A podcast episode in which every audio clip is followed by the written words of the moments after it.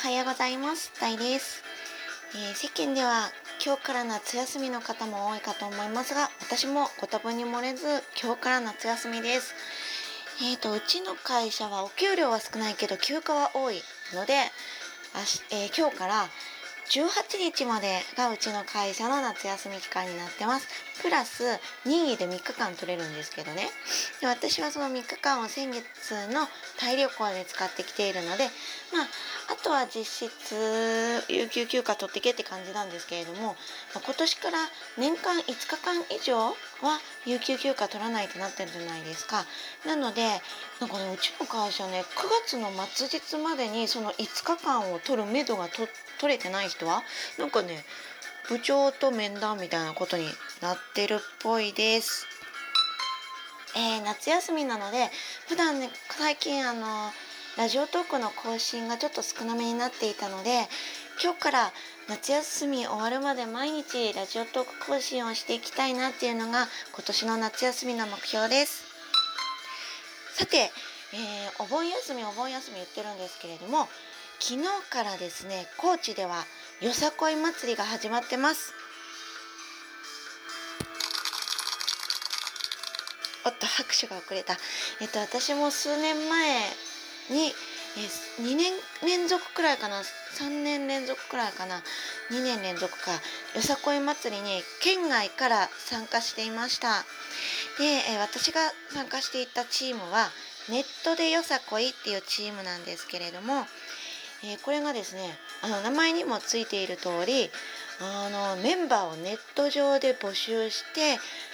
当日までにみんな DVD を見て振り付けを練習してえー、祭り本番の前日に初めて顔合わせで合わせ練習をして本番2日間頑張りましょうっていう、まあ、あの気軽によさこいを楽しみましょうっていうようなチームでした。えー、本当にそこで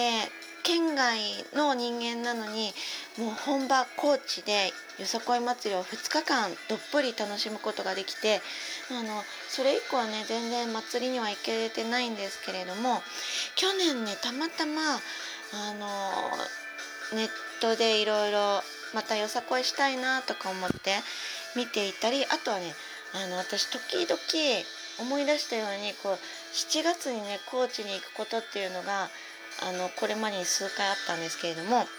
これなんで高知に行ったかっていうと私好きな絵師さんで赤岡市出身のエキンさんのお祭りに何度かこれまで行ってるんですね。でそこに行くとやっぱりねあやっぱ夏の高知いいなやっぱよさこいまた今年も参加したいなとかいう気になって去年ねやっぱりこう検索とかいろいろ始めてで今年2019年久しぶりにのまたよさこい参加してみるかななんていうことを考えてたんですけれどもやっぱねこう夏ねいろんな予定を入れちゃって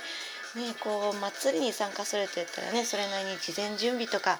やっぱね宿泊費とか交通費とかそして何といっても体力がいるんですよよさこい祭り。よさこい祭りってねこう屋外ですよ基本基本屋外で、えー、丸一日中踊ってるわけですよで踊ってる最中っていうのは基本笑顔です笑顔でこうね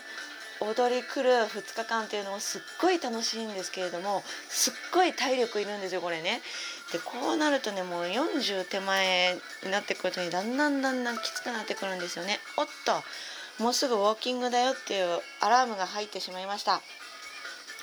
えー、そんなわけで今年はちょっとねまた敬遠しちゃったんですけれどもやっぱねツイッター上とかでさっきも検索いろいろして見てたんですけれども動画とか見てるとね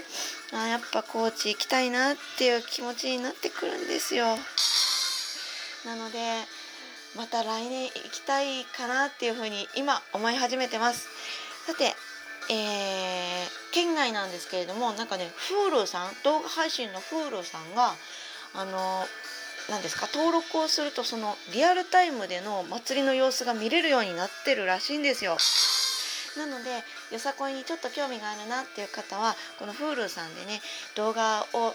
あのお部屋涼しいところで見てるのもいいかなって思います。私もちょっと今日 Hulu さんに登録してあのリアタイでこういくつか動画も動画を見ていきたいかなって思います。なのであのネットでよさこいの皆さんこの放送もし聞いてたらうちのチーム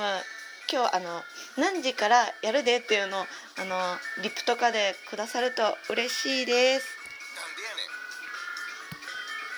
あとね京都のチームでいうとサララさんですかね。あの名前は存じております。あと職場近くでね時々ねあのフラフ振っててる人たちをこうねあの緑の広場で見かけるんですけれどももしかしてあれサララさんとかかなって思ってあの横を通り過ぎたりしてるんですがサララさんもよさこいがめちゃめちゃ噛んだ。えー、サララさんもネットでよさこいさんも、えー、2日間頑張ってください。ちょっとこの拍手の効果音あの何ですか？鳴子の音に似てるかもしれない。では、えー、今日2日間ですね。よさこい、えー、参加される方そして見に行かれる方本当に熱中症には気をつけて、えー、楽しんできてください。えー、京都から応援してます。頑張れやっちゃれやでは私はこれからウォーキングに行ってきます。